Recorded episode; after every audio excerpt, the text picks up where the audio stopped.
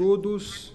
É, meu nome é Inácio Crespo, economista aqui da Guide Investimentos, e a gente está aqui com os jornalistas Thales Faria e Fernando Rodrigues, do Poder 360 e também da newsletter Drive. Então é um prazer tê-los aqui, é um, prazer poder fazer esse call é, político é, entre a Guide e o Poder 360. Então eu passo a palavra, a gente está aqui para falar um pouco sobre o cenário de Brasília, eh, os eventos mais importantes, que, como que a gente está vendo esse cenário eleitoral.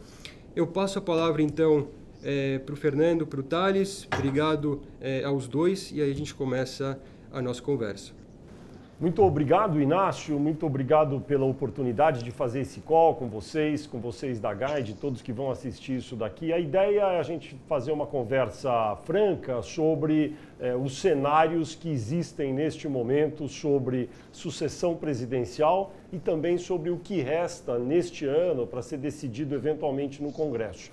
A respeito da sucessão presidencial, é importante dizer que esta é possivelmente a eleição mais incerta nesta altura da campanha desde a eleição de 1989. Então, é muito difícil fazer alguma previsão com segurança é, grande, como houve em eleições passadas, as mais recentes. Desta vez, há uma multitude de candidatos e é muito improvável que alguém, mesmo com pesquisas de opinião, consiga fazer alguma previsão com muita ciência. Mas as pesquisas ajudam. Eu queria só dizer rapidamente, antes de passar para o Thales, recapitular dois números importantes que saíram nesta semana da pesquisa realizada pelo Data Poder 360. É, eu vou pedir para colocar a imagem número 1 um na tela, se for possível, senão é, a gente vai é, conversando aqui. Basicamente, é, essa pesquisa, que foi com 10.500 pessoas em todo o Brasil, disse o seguinte: nós temos neste momento 49% como a gente pode ver na imagem, de pessoas que dizem que já escolheram com certeza os seus candidatos. 49%. 51%, sendo 25%, podem mudar de opinião e outros 26% ainda não se decidiram. O que, que isso significa? Metade do eleitorado brasileiro hoje não tem segurança sobre em quem vai votar. Isso é muito importante de levar em conta e hoje nós estamos, quando fazemos essa gravação no dia 7 de junho de 2018, falta pouco tempo para a eleição, que é exatamente dia 7 de outubro é, deste ano. Portanto, é, são números importantes para levar em conta, ou seja, uma grande indefinição por parte dos eleitores ainda neste ano de 2018. E o Thales agora acho que pode falar um pouco sobre é, como estão as composições partidárias neste momento em torno dos principais nomes. Essa pesquisa que você falou, Fernando, ela desencadeou, nesse momento, uma temporada de pânico entre os partidos políticos e no Congresso. Os principais partidos políticos, os maiores, é, notaram que, de um lado, você tem na extrema-direita Jair Bolsonaro, representante de um partido nanico, PSL, ou de partido nenhum, representante de si mesmo.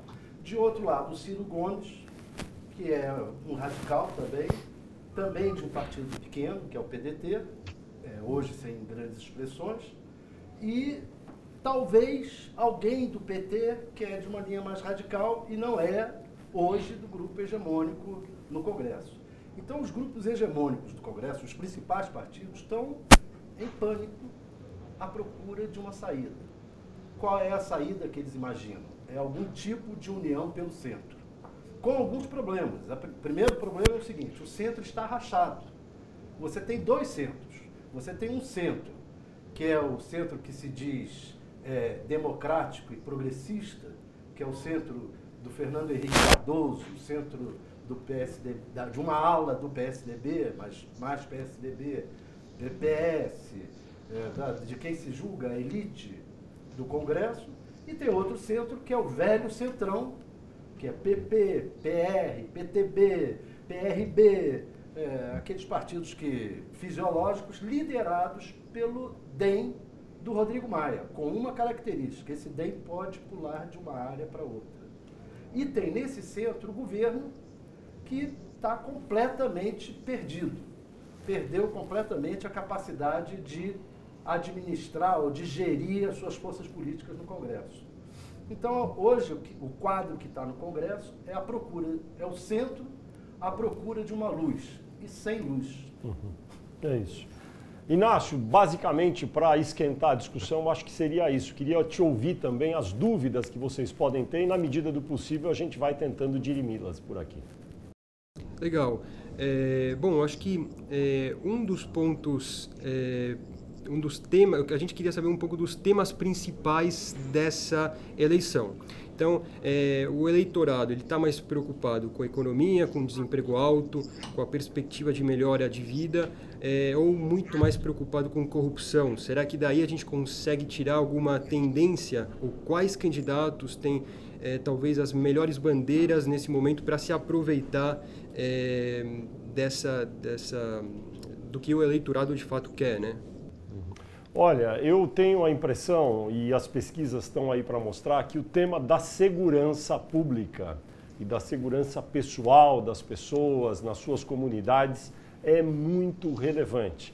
É, é, raro, é raro haver uma semana em que não tenhamos uma notícia forte aí na área de segurança. Nesta semana, quando a gente conversa, início de junho, teve esse episódio é, muito impactante no estado de Minas Gerais, com é, cerca de 100 ônibus já queimados no estado de Minas Gerais neste ano, com, com bombeiros, policiais civis e militares invadindo a sede é, da, da, do governo em Minas Gerais. É, tivemos a intervenção militar é, para a segurança pública no Rio de Janeiro, a morte, o assassinato da vereadora Marielle Franco no Rio de Janeiro, que teve repercussão nacional. E esse tema é muito presente na vida das pessoas e não é por outra razão que hoje o líder das pesquisas, sem a presença do ex-presidente Lula eh, nas eh, sondagens de intenção de voto, é um capitão do Exército na reserva Jair Bolsonaro, que está na frente em todas as pesquisas. Então eu acho assim que no topo da lista eh, do debate está a segurança pública. E junto com isso, para como um tempero também muito picante, a economia, porque o desemprego não cedeu, eh, as reformas econômicas, algumas que foram feitas por Michel Temer, foram insuficientes para que as pessoas pudessem sentir um alívio no sentido de melhorar o seu humor em relação ao governo, à situação geral. O Brasil hoje melhorou em relação a dois anos, quando é, havia o governo anterior, da então presidente Dilma Rousseff. Porém, não melhorou ainda aos olhos da maioria da população, que enfrenta desemprego e uma situação de um certo desalento é, geral. Não sei se o Thales teria algo a acrescentar eu, eu, a isso. Eu acrescentaria é, dois fatores. Um, o curioso de que a economia sempre foi importante em todas as eleições. Ela é um fator determinante nos momentos eleitorais. Eu acredito que ela ainda vai ter mais importância, porque hoje, quando você olha os candidatos, então, dois fatores. Um, violência com, com o Bolsonaro, evidente, e o outro, por causa da Lava Jato, a corrupção que tirou vários candidatos, está tirando candidatos da disputa. Quer dizer, tirou Temer, tirou Aécio, é, tirou Lula. Esse, é, quer dizer, foi um elemento importante para tirar vários candidatos. Nem, não houve ainda, na questão, por exemplo, o, os partidos de centro, por exemplo, e os liberais, é, eles acreditavam que o tema da corrupção e da, da economia ia entrar agora e que poderiam começar a é, ganhar o eleitorado com a questão de, olha, vamos, vamos resolver o problema do ajuste fiscal, etc., mas não teve o apelo popular. Quer dizer, tem apelo popular na economia a questão do desemprego, a questão do ajuste fiscal, da reforma previdenciária, etc., são apelos quase que negativos no momento desse. Né? É verdade. Legal. É, bom, complementando, é, dado esse tema é, que vocês destacaram da segurança, talvez em primeiro lugar, e da, da relação do Bolsonaro com esse tema, é, é possível dizer, e juntando com um pouco desse, é, desses dados que vocês mostraram no início, que basicamente metade aí do eleitorado já está bastante decidido, é possível dizer é, que parte dessa grande decisão desse eleitorado é o eleitorado mais decidido em pró é, é, do Bolsonaro, dada a questão da segurança, então desse contingente de, de, de pessoas aí mais convictas tem muito aí de, de, de votante em Bolsonaro? Olha, é, em primeiro lugar, é muito. Vou ter que ressaltar de novo que é muito importante a gente notar o alto grau de imprevisibilidade desta eleição. É, a gente, a cada semana no Brasil, está enfrentando fatos inauditos. Quem é que iria imaginar no início de maio que a gente teria a, a paralisação de caminhões e caminhoneiros como houve no final do mês de maio? Quem é que diria há 10 dias que iriam incendiar é, quase 100 ônibus em Minas Gerais? Então, é, tem fatores muito imponderáveis pela frente que são é, intangíveis para todos nós. Agora, considerando a realidade que nos é apresentada hoje, tem essas pesquisas. E daí, sobre essa é, certeza do voto a respeito desse ou daquele candidato, eu vou mostrar uma segunda imagem aqui na nossa tela, a imagem número 2 que é a seguinte: nós perguntamos para 10.500 eleitores no Brasil se eles tinham certeza que iam votar. Metade falou, eu tenho certeza. Daí a gente fez um substrato disso. Aqueles que dizem ter certeza de que vão votar num determinado candidato, quem são eles? Aí a gente chega a esse número que é realmente muito forte. 77% daqueles que dizem que pretendem votar em Jair Bolsonaro é, dizem que não mudam mais de opinião. Isso é verdade? Pelo menos hoje é verdade. Pode acontecer alguma coisa até 7 de outubro e essas pessoas mudam de opinião. Mas se fosse hoje a eleição, 77% das pessoas que dizem votar em Jair Bolsonaro votariam nele mesmo, não mudam mais. E aí a gente vê que os números dos demais são muito mais modestos.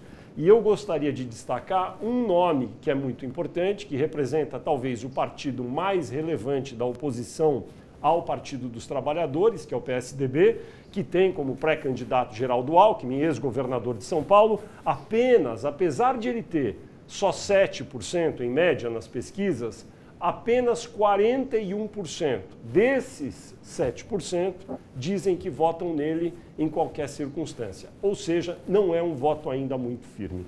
Portanto, é, eu acho que esse momento pelo qual passa o Brasil, essa preponderância do tema segurança pública, faz com que o candidato Bolsonaro é, apresente indícios hoje, isso não é uma previsão de resultado eleitoral, mas que o candidato Bolsonaro hoje, neste momento, seja muito forte, no mínimo, para já é, dizermos que ele tem grandes chances de estar no segundo turno.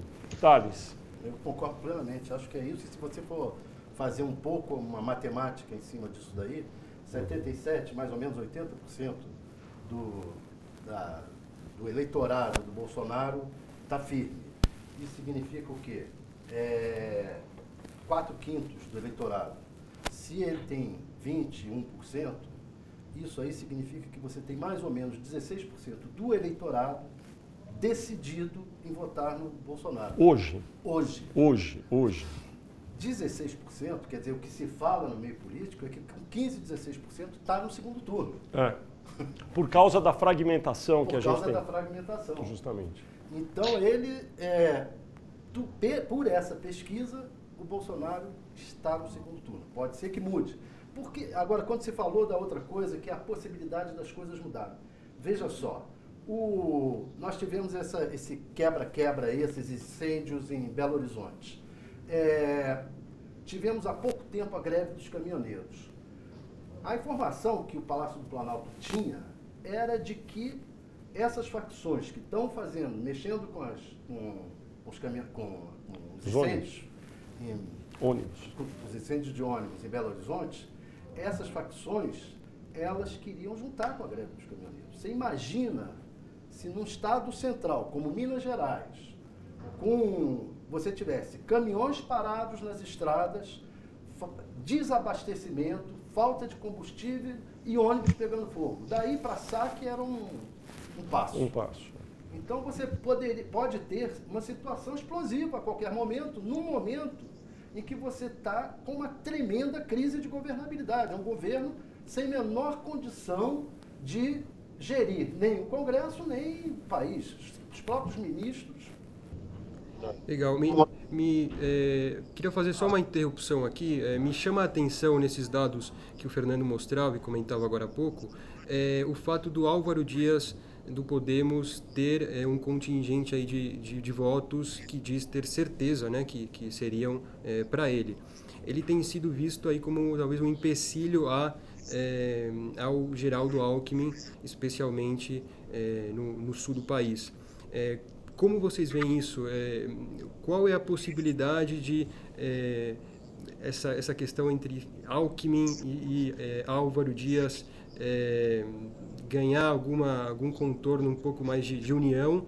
É, e aproveitando um pouco disso, falando um pouco do centro, a gente destacava agora um pouco esses dois tipos de centro, né, que por vezes são colocados todo, tudo no mesmo saco. É, quando é que seria um timing é, razoável de se esperar que esse centro seja é, composto aí por, por é, qual partido a gente não sabe muito bem, mas que ganhe tração? Isso é apenas no período é, da propaganda eleitoral. Antes disso, é difícil vislumbrar é, aí algum gatilho para esse centro de fato se unir em torno de algum candidato? Uhum. Olha só, primeiro voltando até aquela segunda imagem, nós vamos projetá-la aqui de novo. É, é, de fato, o senador Álvaro Dias, que é do estado do Paraná e que é filiado ao partido Podemos, é, ele tem uma intenção de voto que chega na região sul, portanto, Paraná, Santa Catarina e Rio Grande do Sul, ele chega a ter, em alguns cenários, até 22% de intenção de voto total na região sul. E quando a gente olha esse dado, a gente percebe que quem diz que vai votar em Álvaro Dias, 60% dizem que não mudam mais de opinião neste momento, que já estão realmente firmemente convictos de que Álvaro Dias é o voto. O que, que isso significa? Primeiro, muito bom para o Álvaro Dias, que, enfim, é, é, consegue aí uma boa votação, talvez como candidato. Ele que está em meio de mandato, tem mais quatro anos como senador. Se perder a eleição, vai levar para casa um patrimônio muito bom de votos. Porém, é necessário lembrar que ele pontua na pesquisa geral apenas 6 ou 7%, 5% às vezes. Não é muito. Ele, na realidade, se analisarmos esse cenário, funciona muito mais como uma espécie de teto de vidro, aquela expressão muito usada também em inglês, glass ceiling, para o Geraldo Alckmin. O Geraldo Alckmin, que é, tenta beliscar alguns votos na região sul do país, fica impedido. Ele enxerga a região sul, só que não consegue passar e chegar nesses eleitores, porque Álvaro Dias chegou primeiro e capturou, abduziu esses eleitores que gostam desse tipo de candidato Nunca é demais lembrar, Álvaro Dias foi do PSDB muito tempo, ele e Alckmin disputam a mesma faixa do eleitorado, e isso prejudica muito o avanço do, do tucano Geraldo Alckmin. Então, a presença do Álvaro Dias, eu acredito, neste momento, é menos como um candidato que vai deslanchar e vai virar o grande favorito do centro na eleição, mas mais como alguém que vai marcar é, posição na região sul, vai acumular um é, patrimônio eleitoral, eventualmente, se mantiver a candidatura, mas que tem dificuldades em progredir, porque o voto dele é muito concentrado apenas no sul do país. Ele tem quase nada nas outras regiões. Portanto, é muito difícil que ele deslanche. Eu deixo para o Thales falar do restante aí que você perguntou, Inácio. Antes, sobre o Álvaro Dias, é, lembrar um dado curioso sobre ele, que é o seguinte. Ele está na região sul, é, Santa Catarina, Paraná, Rio Grande do Sul, mas ele pega também e muito a, o agronegócio, né? a, a, região rural. Uhum. Pega um pouco do, do centro-oeste ali, que sobe pelo Mato Grosso. Né? E esse eleitorado está muito também com o Jair Bolsonaro. Então, ele se torna um pouco uma joia da coroa, que quem conseguir pegar ele, pega uma parcela do eleitorado do Jair Bolsonaro.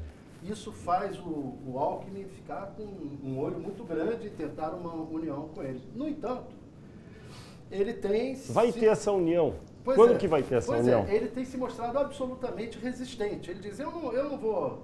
Eu não vou fazer essa união porque eu acho que eu ainda ultrapasso o Alckmin e ele pode ser meu vice. E não é de todo impossível que ele ultrapasse o Alckmin se o Alckmin continuar patinando. É, porque o Inácio perguntou, quando é que vai sair essa união? Essa união vai sair ou ela não vai sair? Eu acho que neste momento a chance é zero. Nesta semana, início do mês de junho, estamos no dia 7 de junho hoje, a chance de haver uma união ao longo de junho é zero. Todos eles preferem esperar até pelo menos depois da Copa do Mundo, ou seja, meados de julho, e na última quinzena do mês de julho tentar fazer essa união. Qual é o problema disso? Pode ser tarde demais, porque nos extremos do espectro político já estão se cristalizando as preferências. E daí, quando esse espaço é ocupado, para desocupá-lo e entrar nesse eleitorado fica mais difícil. É, sim, eu queria colocar a data das convenções, é, do dia 20 de julho a 5 de agosto, é possível que até lá, será pós-Copa do Mundo, então a gente ainda tem um quadro bastante fragmentado, com o risco desses extremos se cristalizarem, o que é, aumenta a probabilidade, desse ponto de vista, da gente continuar tendo extremos ganhando fôlego é, e possivelmente concorrendo entre eles é, num segundo turno. Né? A gente poderia pensar um pouco desse, dessa forma? Eu acho que esse é o cenário de hoje. O cenário de hoje, se a eleição fosse já neste fim de semana, é, teríamos alguém da ponta direita, vamos dizer, que é o representante aí do PSL, que é Jair Bolsonaro, deputado federal pelo Rio de Janeiro e que, enfim, lidera nesse campo político que é a direita, e à esquerda é, ele vai preferir dizer que é centro-esquerda, alguma coisa assim, Ciro Gomes neste momento.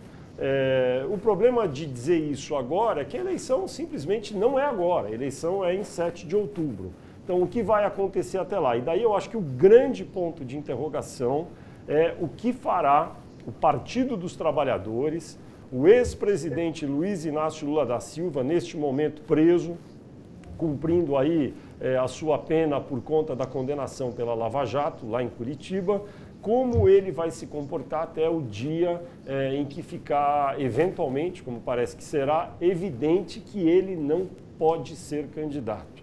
É, há quem defenda no PT que ele se defina imediatamente, nos próximos, nos próximos dias ou semanas. E há uma ala do PT, aparentemente com uma opinião também esposada por Lula, que é aguentar até o último dia e minuto em que ele possa manter a candidatura e daí sim ungir algum substituto que possa representá-lo na disputa. Isso vai dar certo? Não vai? É muito. Só para dizer então que é, o Partido dos Trabalhadores é, vai ter alguma dificuldade se deixar para a última hora e talvez agora tivesse é, mais conveniência em definir um substituto. Haja vista que nas pesquisas recentes o ex-prefeito de São Paulo, Fernando Haddad, aparece já com 8% ou até 8% das preferências de voto. Ele é uma pessoa desconhecida nacionalmente, mas esse percentual indica que ele poderia ser trabalhado para chegar a 15 ou alguma coisa até maior e ir ao segundo turno. Se isso vai acontecer, ainda é impossível dizer. Thales. Ou seja, o problema que está se tendo é um problema de possível erro de timing do PT, se o PT não tomar a decisão no momento certo, possível erro de timing do centro, porque o centro precisa se definir a tempo de ungir um candidato viável. O Fernando Henrique costuma dizer o seguinte: não adianta só escolher um nome e todo mundo se juntar em torno dele. Tem que ser um nome que já tenha alguma penetração. Por isso que ele pensou em celebridades antes. Um nome que já tem alguma penetração. Você vai escolher. Está se falando agora em empresários, né? Josué, está se falando no Steinbrück. Esses empresários ainda não têm uma, uma imagem pública grande.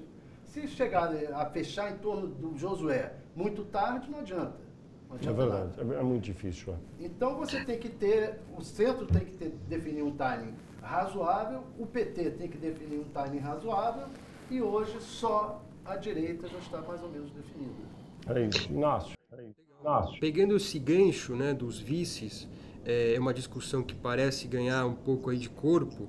É, alguns nomes têm sido sondados, né, a gente começa a ver é, alguma, alguma guinada nesse sentido. É, é, possível que já nesse próximo mês, é, assim, no curto prazo, é, essas definições aconteçam ou mais uma vez a gente provavelmente vai é, deixar isso mais aí para o final de julho, agosto, para que esses vices sejam conhecidos? O que, tem algum candidato que já está mais próximo de definir um vice? Eu tenho a impressão, Inácio, que é muito difícil que algo seja definido em junho. Para não dizer que é impossível, porque em política nada é impossível, mas neste mês de junho nada será definido. Será definido no final de julho, quando realmente, ou perto do final de julho, talvez ali pelo dia 15, um pouco antes das convenções. Por que, que isso é, é dessa forma? Porque os candidatos é, têm aquela esperança, que é legítima, de melhorar nas pesquisas e de apresentar um desempenho melhor e daí sim atrair as melhores alianças. Porque o vice não é uma pessoa sozinha, ela traz a, atrás um partido ou vários partidos ou várias forças regionais que não é, entregam apenas uma pessoa para ser candidato a vice-presidente, mas entregam um plano de poder, uma perspectiva de poder. Isso só vai ficar claro, eu acredito, sobretudo para esses candidatos é, a partir do, de meados de julho ou final de julho mesmo. Thales. Mas já tem nomes hoje ah, claro. que estão é, claros que estão fora do baralho. Por é. exemplo, é. o Rodrigo Maia, presidente é. da Câmara, é. que não saiu de 1%. Uhum. Outro que já saiu, esse já saiu mesmo, que é o Temer. O Meirelles tá, também já saiu, já não. Muito difícil. Não, não tem mais chance. Então, já está mais ou menos se definindo que esses aí, lá para meados de julho, é, início de julho, meados de julho, vão, tá, vão ter que anunciar a sua saída. É interessante, não é? O, o ex-ministro Henrique Meirelles, que é uma pessoa que se dá muito bem com vários partidos e que tem um trânsito muito bom com os agentes econômicos todos, ele, ele tem cerca de 1%, aí um pouco mais, um pouco menos nas pesquisas. E ele tem dito que tem pesquisas pessoais que indicam que ele é muito desconhecido, Thales e Inácio. E ele fala que entre aqueles que o conhecem, quem conhece o Meirelles, ele diz, eu chego até 10% de intenção de voto. Mas essa é até é uma forma positiva de ver em termos, porque isso significa que 90% dos que conhecem o Meirelles não votam nele. Então, isso também demonstra a dificuldade do ex-ministro Henrique Meirelles de conseguir deslanchar. Tenho a impressão que é muito difícil aí a trajetória dele. Inácio. Sim. É, bom, eu, eu, queria explorar um pouco aqui a, a parte aí dos, branco, dos votos brancos, nulos e indecisos. É, é um contingente grande, é, mais até do que em eleições passadas. Eu queria que vocês explorassem um pouco disso. Mais do que isso, qual é o perfil desse desse contingente aí de, de votantes que ainda não se decidiram, que falam que vão votar nulo ou branco? É, o que a gente pode dizer sobre essa massa de votos? Ela vai migrar, ela vai diminuir? Ou o mais provável é o que a gente tenha é, brancos, nulos, indecisos ainda num patamar muito elevado, como a gente viu, aliás, nas votações recentes, por exemplo, em Tocantins e Amazonas. Exato. Olha só, eu é, acredito que a respeito é, dos votos brancos e nulos e das abstenções, que são muito importantes, é, temos apenas teorias em marcha a respeito da eleição nacional com base exatamente nessas duas eleições suplementares para governador recentes, uma no Amazonas em 2017, outra agora é, é, em 2018 no estado do Tocantins. Nessas duas eleições em dois estados aí que não são estados centrais, é bem verdade, tivemos uma, um nível de abstenção e votos nulos e brancos muito altos. No Tocantins, que é mais recente, né, coisa de uma semana, tivemos é, é, próximo de 44% de votos brancos, nulos e abstenções. E aí muitos analistas, eu me incluo entre eles, é, acreditam que isso possa ser replicado na eleição para presidente da República. Não é possível dizer que isso vai acontecer, mas tem uma grande chance. Os políticos são muito rejeitados, há um desalento muito grande da população e eu gostaria de agregar um outro fator muito objetivo. No Brasil, é costume a gente sempre dizer que o voto é obrigatório e que isso é uma deformação, mas os eleitores, os cidadãos brasileiros já aprenderam que essa obrigatoriedade é relativa. A multa para quem não vota no domingo, dia da eleição, é de dois ou três reais aproximadamente, menos de um dólar para não votar. E para ter o domingo inteiro livre, para ficar dormindo, ir para o parque, ir para a praia e não ficar numa fila, numa sessão eleitoral para digitar o voto. Muita gente preferiu fazer isso é, no estado do Tocantins. Muita gente pode preferir fazer isso na eleição para presidente, para governadores que teremos em outubro. Até porque é, é, até um pouco natural que a democracia brasileira, conforme fosse se desenvolvendo, se assemelhasse a países desenvolvidos que têm o mesmo sistema. Em países desenvolvidos, a taxa de abstenção é, em geral, cerca de meio, é, 50% do eleitorado. Eu acho que o Brasil deve caminhar um pouco para isso. Thales. Com uma curiosidade, um fator importante. No Amazonas, por exemplo, você teve na eleição passada uma grande abstenção e essa abstenção elegeu Amazonino Mendes. O novo. então, é, é bem provável que com essa abstenção saia, é, deixem de votar justamente as camadas mais esclarecidas do eleitorado. É, eu, eu, aí, é, o que pode vir daí. É, eu acho que a, a, mensagem é muito interessante isso que o Thales falou, porque a mensagem em geral que nós ouvimos é o brasileiro quer o novo, quer renovar a política. E, no Amazonas foi eleito Amazonino Mendes, e no Tocantins, agora, dois políticos tradicionais com cargo, inclusive um que é presidente da Assembleia Legislativa e é governador ali interino, é que estão na frente na disputa. Não tem nada de novo. Isso significa que o espaço para o novo é muito pequeno. E na eleição para presidente talvez seja a mesma coisa. Inácio. Sim, é, dado, mas dado o perfil desse, desses votos, é, há algum candidato, se isso for diminuir, que é possível que não diminua, é, mas se for diminuir, eles tendem para algum candidato em particular, dadas as características desse, desse, desse, desses votos, a princípio? Então, muito se especula sobre isso. Eu gosto muito de acompanhar as eleições. Eu e o Thales acho que acompanhamos, não é? Todas as eleições brasileiras desde 89, foram sete em todas as eleições, os votos brancos e nulos, quando eles vão diminuindo perto da eleição, eles se dividem, isso é quase que uma regra matemática, eles se dividem proporcionalmente a cada um dos candidatos na disputa, de acordo com o percentual que cada um já tem. Ou seja, quem tem mais votos acaba beliscando mais daqueles indecisos. Quem tem menos votos belisca um pouco daqueles votos brancos e nulos, mas em menor proporção. Portanto, eles, é, quando vai chegando no final, se eles se convencem a votar, é muito improvável que um candidato em particular acabe absorvendo a grande maioria. Eles tendem a se dividir de maneira proporcional à votação que cada um já tem. Thales? Não, nada disso. É isso, Inácio. Legal. É, bom, já que a gente citou aqui eleições passadas, tem regras, algumas regras específicas nessas eleições diferentes das que a gente vinha tendo. É, como, por exemplo, um, um, tempo de dias de propaganda um pouco mais concentrados nessas eleições. É, quais são as mudanças? Tem mudanças relevantes que terão efeitos é, importantes nessas eleições, dada essa mudança de regras do jogo? é, ou não, o, o, que isso representa em termos de, é, enfim, possibilidades para os candidatos. Será que isso é bom, dado que ela está mais é, concentrada? Isso é bom para quem tem menos exposição? Isso dificulta a vida para aqueles que é, tendem a se beneficiar com uma exposição grande durante esses dias? Eu acho que a minha pergunta vai um pouco nesse sentido e comparando com é, eleições passadas, né? As regras são feitas para beneficiar as, as, grandes agremiações, os grandes partidos, os velhos políticos.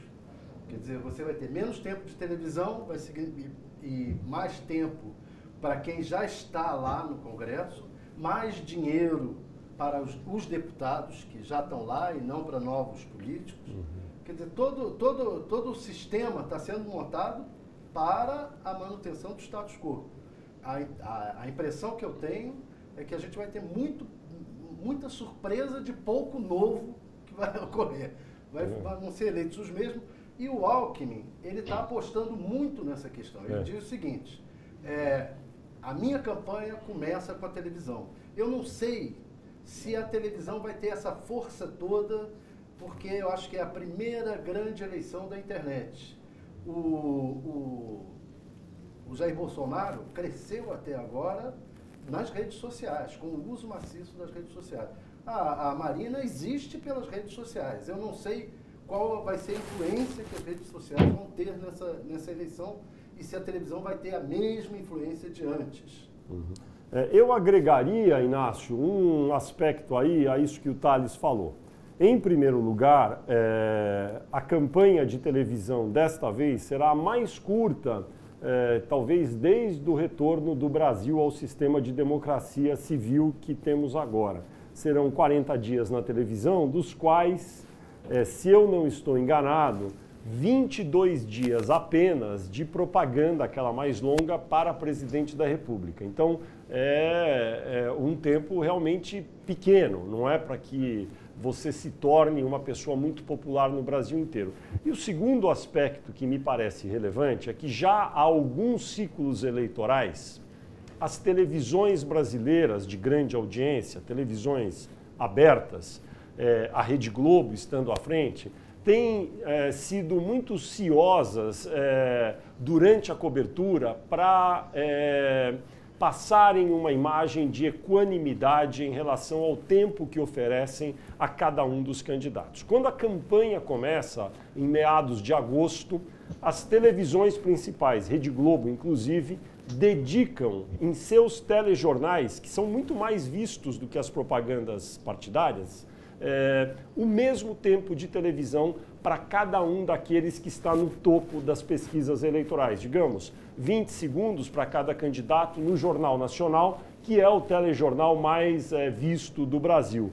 E aí, essa equanimidade no tempo, no telejornal, na free media, no, no, na televisão aberta, é, equaliza um pouco a diferença que existe por conta do horário eleitoral, que sim, aí há uma desproporção. O candidato do partido grande tem muito mais espaço do que, por exemplo, Jair Bolsonaro, é, que tem muito menos. Porém, ninguém sabe como Jair Bolsonaro vai chegar lá. Talvez ele tenha alianças e até amplie o tempo. Inácio. Legal. Bom, no Congresso, a gente estava falando aqui um pouco de renovação. No Congresso, é, essas novas regras parecem que vão impedir, vão dificultar é, uma renovação. Vocês concordam com isso? É, como é que a gente vislumbra um Congresso a partir do, do ano que vem? Tá. É, foi exatamente o que eu falei antes. Eu acho que, que as regras são, são para. A principal delas é que o dinheiro dos fundos partidários vai ser dividido entre os deputados. Quer dizer, é, cada partido é, vai, vai, vai reeleger os seus que estão lá. É. Vai ser pouco uhum. provável que mude alguma coisa. Uhum. Essa é a principal delas. A outra coisa que eu que, quero é, ver como é que vai ficar é que não interessa muito aos partidos o candidato presidencial. Por quê? Porque ele leva um dinheiro, uma parte uhum. da verba do fundo partidário. Daí porque estão aparecendo empresários ricos é, como candidatos. Daí porque o MDB acabou optando pelo Meirelles. É, vamos, vamos, tentar botar na presidência, como candidato à presidência, quem pague a campanha e não tire o dinheiro da gente. Mas, e isso pode fazer com que as alianças é, não ocorram como a gente está esperando. Ou seja, muitos partidos prefiram não, não ter candidato nenhum, fazer nos estados é a, as suas campanhas estaduais e, e deixar correr porque é a, o investimento total, o PR é um caso. O, tive conversando com o líder do PR, disse, vem cá, como é que está esse negócio do Josué e tal? Ele disse, não, nós achamos ele excelente, excelente candidato para a gente, etc. Tal, até porque ele paga a campanha, mas é, o Valdemar, que é o dono do partido, está muito interessado é na bancada. Então ele vai decidir com o que for. A gente vai fazer uma reunião nos estados, do, da, de todas as bancadas estaduais, e cada estado decidir, vem cá, é melhor você ter o candidato à presidência ou não ter. Isso pode mudar o quadro de alianças no final bastante. É verdade.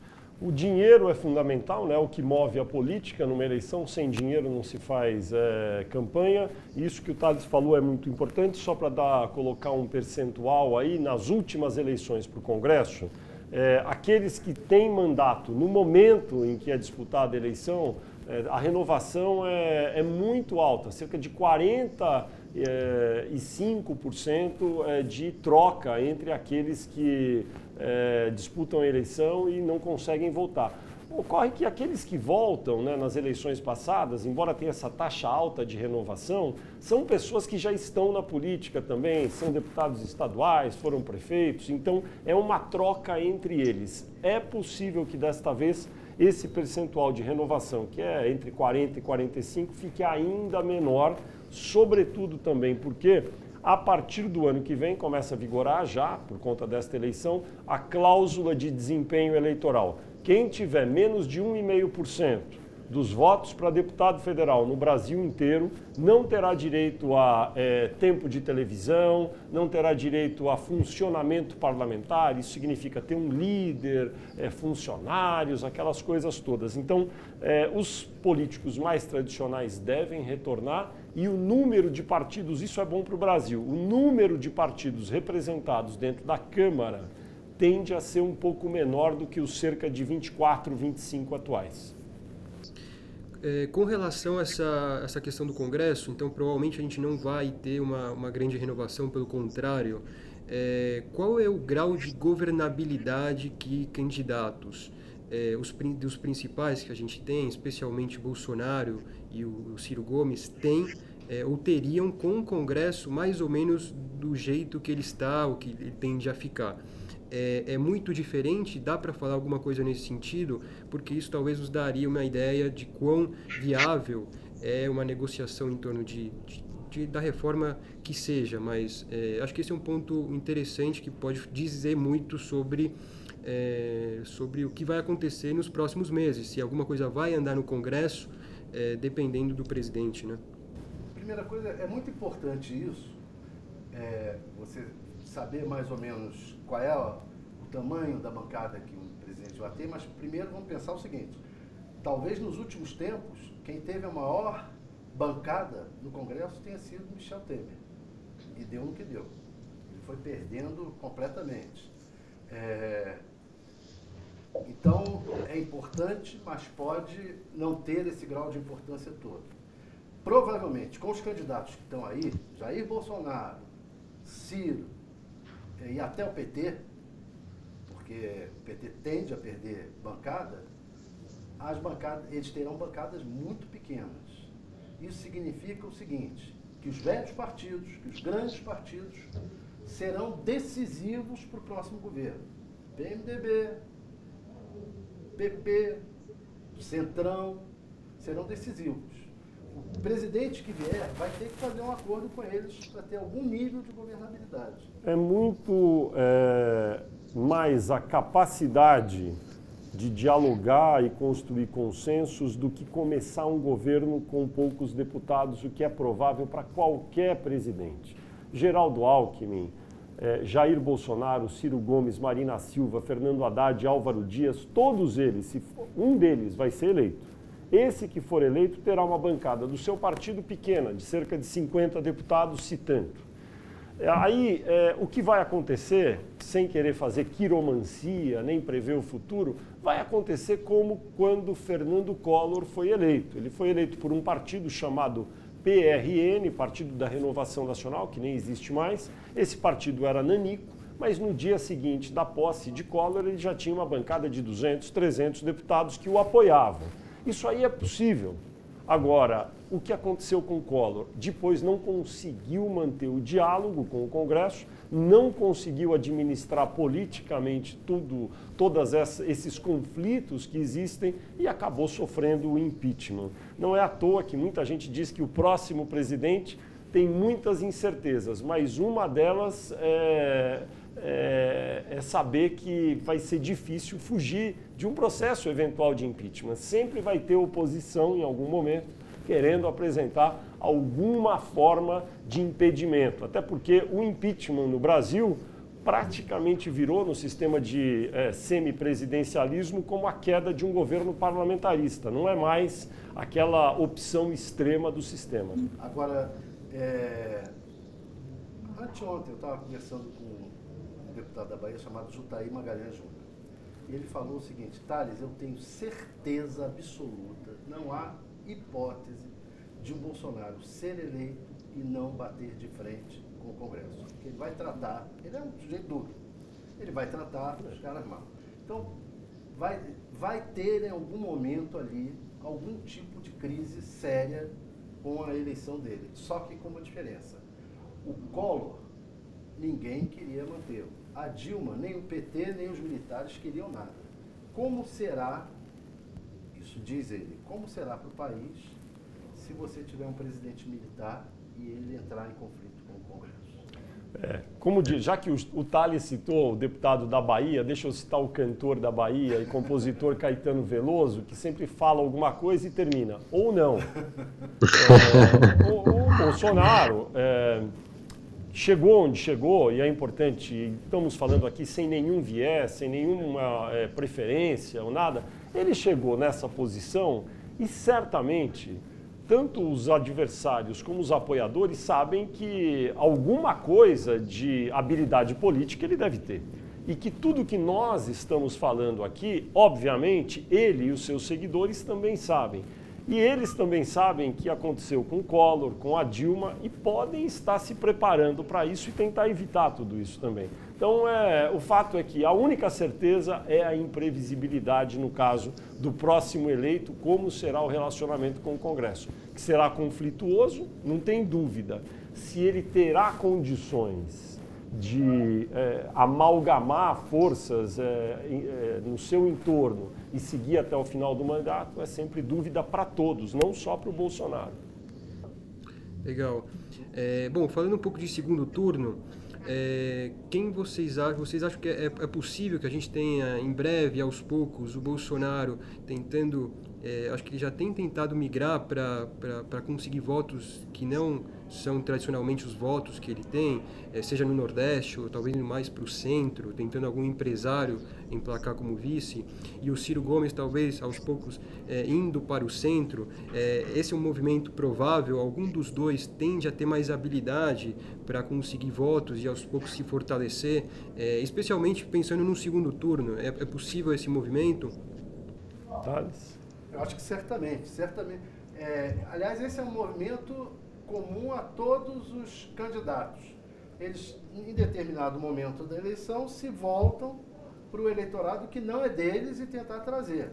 É, às vezes é, dá certo, às vezes não dá. A Marina fez isso na campanha passada.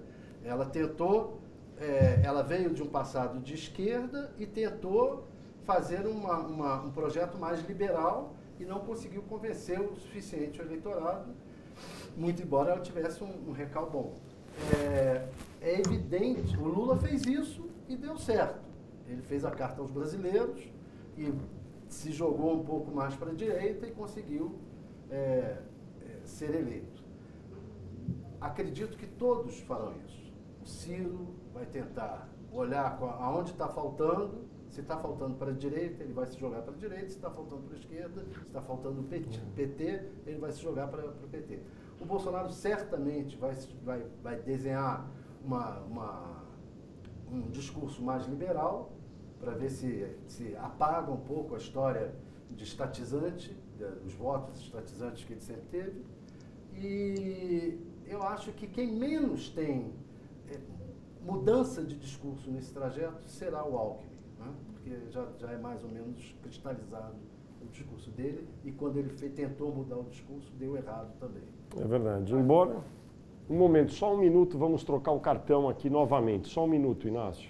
Flexibilizar o porte, o posse e a posse de armas para quem é, mora no campo, é, que são concessões na área justamente da segurança pública que é dramático aí para todos os candidatos. Eu acho que todos vão acabar fazendo esse tipo de concessão e a escolha de um candidato a vice-presidente é fundamental para passar essa mensagem. Em 2002, quando Luiz Inácio Lula da Silva escolheu José Alencar, um empresário, dono da Coteminas, como candidato a vice, ninguém votou em Lula porque o José Alencar era o vice, necessariamente mas a composição da fotografia de Lula ao lado de um empresário, um conjunto dessa imagem é que ajudou a, vamos dizer, edulcorar a imagem do Partido dos Trabalhadores, que ainda era muito radical, até quase recentemente, naquela época, para que Lula então pudesse ser eleito. Eu imagino que Bolsonaro deve estar pensando um pouco nisso, Ciro Gomes também, e o próprio Geraldo Alckmin, de alguma forma, é, no caso dele, endurecer um pouco a imagem para tentar conseguir esses eleitores mais é, descontentes com a situação na segurança. Inácio. É, com relação ainda ao, ao segundo turno, é, considerando aí que o Bolsonaro está bastante consolidado, vamos imaginar que ele potencialmente é, tem grandes chances né, para ir para um segundo turno, quem é mais competitivo? É, pela pesquisa é, Data Poder desses últimos dias, a Marina me parece que, que sai um pouco na frente. É, é de se esperar que ela realmente seja a mais competitiva num segundo turno frente é, ao Bolsonaro? Olha só, a Marina aparece contra Jair Bolsonaro 10 pontos atrás e é a que tem a menor diferença no confronto direto de segundo turno. Jair Bolsonaro versus Marina, é, não me traindo a memória, 35% Jair Bolsonaro, 25% Marina e os demais candidatos ficam atrás de Bolsonaro numa distância maior. Isso significa que a Marina neste momento é mais competitiva, mas é muito importante é, lembrar do seguinte: Marina Silva é talvez entre todos os candidatos apresentados a que mais incorpora o discurso do politicamente correto nesse momento é aquela pessoa que ela tem um discurso muito a favor do meio ambiente, da igualdade entre gêneros e que fala a um público muito amplo, é, pelo menos na superfície, de maneira epidérmica, todo mundo concorda com o que ela diz. Então, ela é muito confortável para aquela pessoa que não quer, digamos, votar em Jair Bolsonaro e dizer, ah, acho que eu vou votar na Marina. Na hora, na cabine indevassável, ali com a urna eletrônica, na hora de votar, será que isso vai acontecer? Aí eu volto para aquele primeiro quadro que a gente mostrou, na verdade o segundo, em que o voto da Marina é um dos menos cristalizados. A Marina Silva, daqueles eleitores que dizem que vão votar nela, apenas 41% de fato é, dizem que não mudam mais de opinião. Então, essa, essa preponderância da Marina Silva, pré-candidata do partido Rede, sustentabilidade, é um pouco relativa. Ela talvez não se consolide mais adiante. Embora é também necessário ressaltar que Marina Silva, em todas as vezes que disputou, é, é, criticada porque não aparece, porque tem um discurso muito complicado, e aí no dia da eleição acaba tendo perto de 20% dos votos. Foi assim em 2010, foi assim em 2014. Ela teve perto de 20% dos votos. Ela não deve ser desprezada. Thales. É, nessa, nesse quadro aí que você mostrou, tem que levar em conta dois fatores. Um, o Ciro Gomes está mais bem colocado que ela. Isso e ele está com um índice de voto consolidado muito melhor, 58%, se não me engano, que apareceu aí. Está com voto bastante consolidado e com mais votos. Ela está com menos votos, muito embora esteja e menos consolidado. Isso. Então eu acho que o Ciro Gomes se mostra é, como mais competitivo para o segundo turno é, em termos numéricos. E com uma, uma questão subjetiva, não, não. olha só, ele está com 58%, sendo um candidato que está bem à frente dela na pesquisa. Exato. E em termos subjetivos, eu acho que ele tem mais push para encarar o Bolsonaro no segundo turno. O segundo turno entre Ciro e Bolsonaro vai ser uma luta de boxe. é, vai ser um embate muito duro, Inácio. É, tem um ponto é, que eu acho que vale mencionar aqui, a gente, é, sobre o Alckmin e comparado com as eleições anteriores, é, porque, é, se não me falha a, a, memória, algo em torno de 5, 7% de intenção de votos, é, ou seja, não muito distante do que ele tem hoje, é, é muito pouco para ser competitivo mais adiante. Ou seja, o Alckmin teria que surpreender, aparentemente, até mesmo é, o histórico de candidatos que, no mesmo período que o atual, né, em comparação às eleições anteriores, tinham. É, o que vocês acham disso? Qual é esse número? Acho que é, explorar um pouco disso, é, dado a atual posição, né, o atual lugar do Alckmin, é, interessante olhando o histórico também.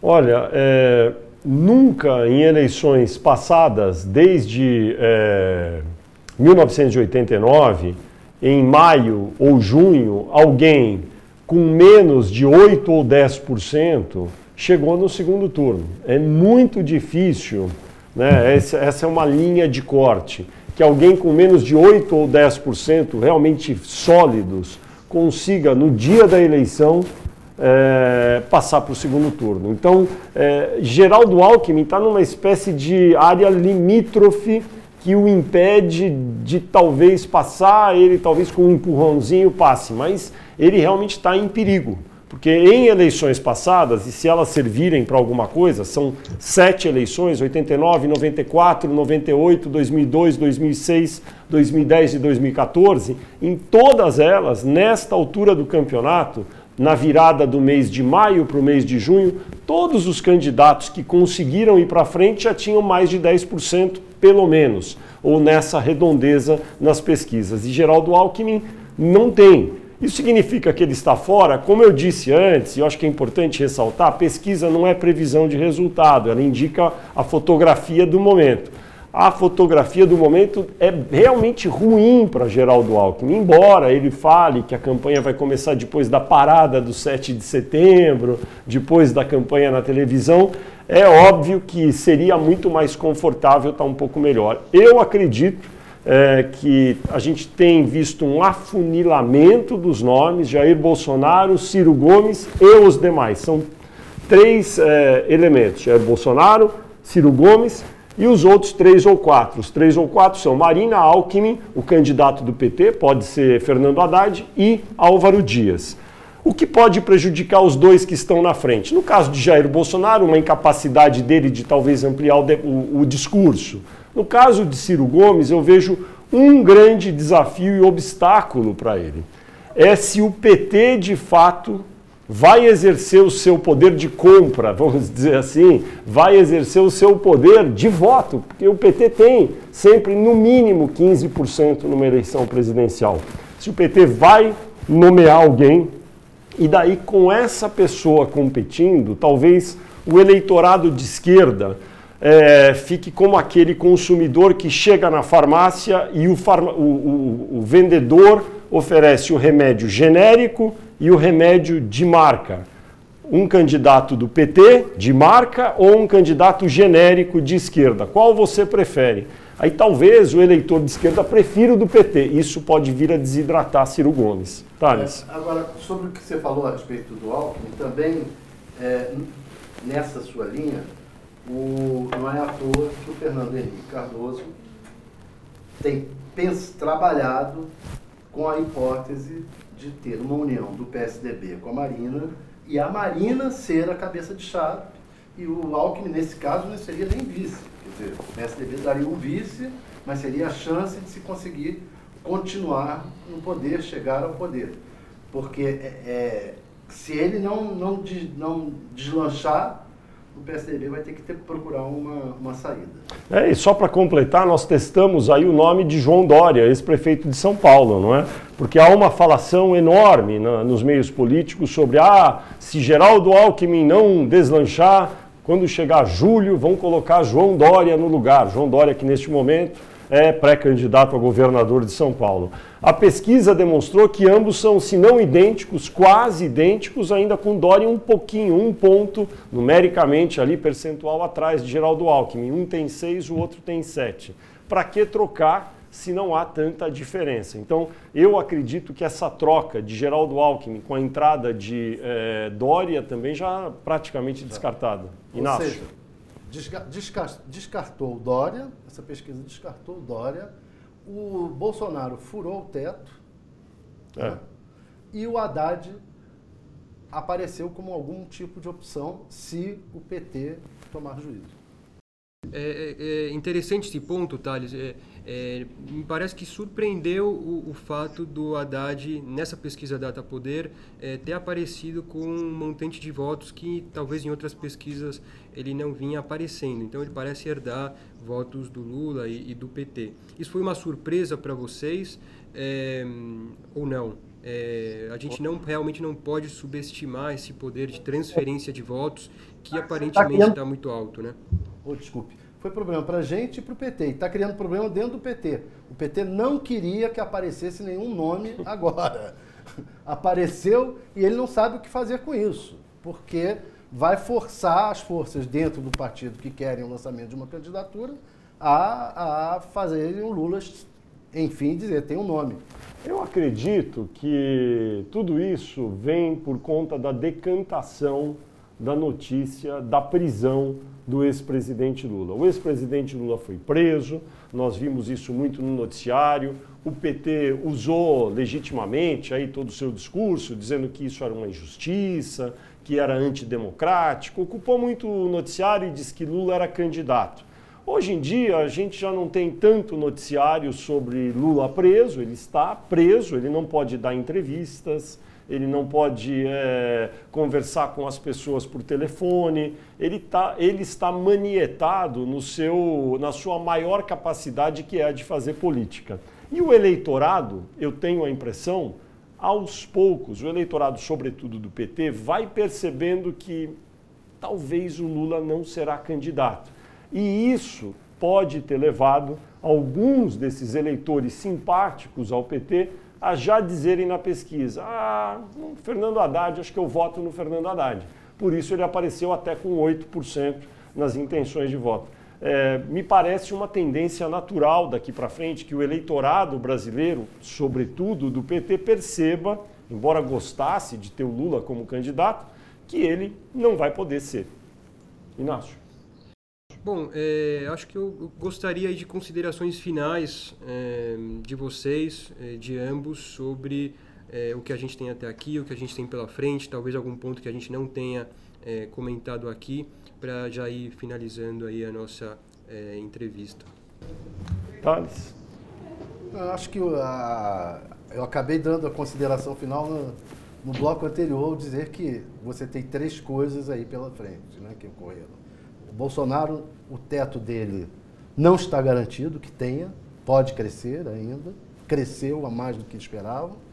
O PT vai ter que se definir logo e eu não esqueci até o outro, qual era o terceiro. Olha só, eu, eu acho que, número um, eleição ainda imprevisível, no sentido de que não temos ainda condições de dizer quem vai para o segundo turno com absoluta certeza. Isso, é, em 2014, em 2010, eleições anteriores, é, nesta época estava restrito a no máximo três nomes sempre. Era esse, aquele, ou eram, eram três. Quando, para ser generoso com o terceiro, a gente sempre quase sabia que a disputa acabaria entre PT e PSDB. Hoje isso não está muito certo e a gente corre o risco, por conta disso, também de ter uma eleição sem a presença do PT nem a presença do PSDB pela primeira vez desde a volta do país à democracia. Então, nessa incerteza toda, temos isso. Porém, número dois, é muito improvável que apareça a esta altura do campeonato um novo, um outsider para arrebatar corações e mentes e ganhar a eleição. Acho que essa época de aparecer um outsider realmente já passou. Fala-se muito em algum empresário que tem filiação partidária concorrer. Creio que seja muito difícil. Esse é o ponto 2. Ponto número 3. Vamos conviver com um país é, muito conflagrado até pelo menos o momento da eleição. Muita insegurança nas ruas, muitos fatos é, difíceis de serem previstos, como por exemplo esses conflitos e queima de ônibus no estado de Minas Gerais. E número 4, um Congresso praticamente em estado de crio, cri, criogenia, né, é, é, congelado, sem votar muitas coisas relevantes daqui até o final do ano. E por conta disso, o governo do presidente Michel Temer se arrastando até o final, muito fragilizado e com um poder limitado de influir nas eleições deste ano. Inácio. Eu só queria é, chamar a atenção para o fenômeno quase sociológico que tem, tem ocorrido nessa eleição, na, nas últimas, e que a gente tem que prestar atenção. Antigamente, no, no meu tempo e no tempo do Fernando, existia uma coisa chamada teoria da pedra no lago. Uhum. É, você tinha os formadores de opinião, começavam a, a formar opinião, essa opinião se alastrava e, e a, e a as ondas concêntricas. É, e, as, e a periferia seguia o que os formadores de opinião traziam. As eleições traziam muito isso.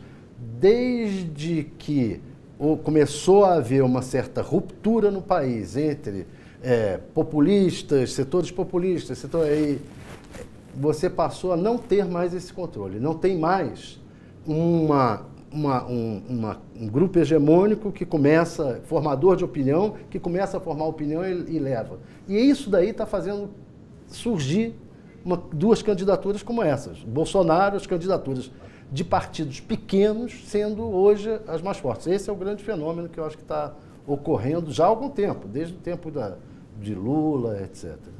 Inácio?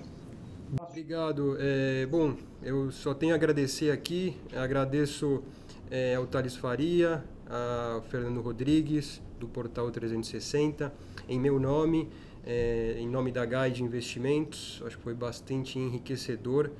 É, e é, obrigado a todos pela, pela presença e é, até um próximo encontro. Obrigado. Muito obrigado, Inácio. Foi um prazer para nós do Poder 360 estar aqui conversando com você e com todos é, que vão assistir aí essa apresentação, esse call com a Guide.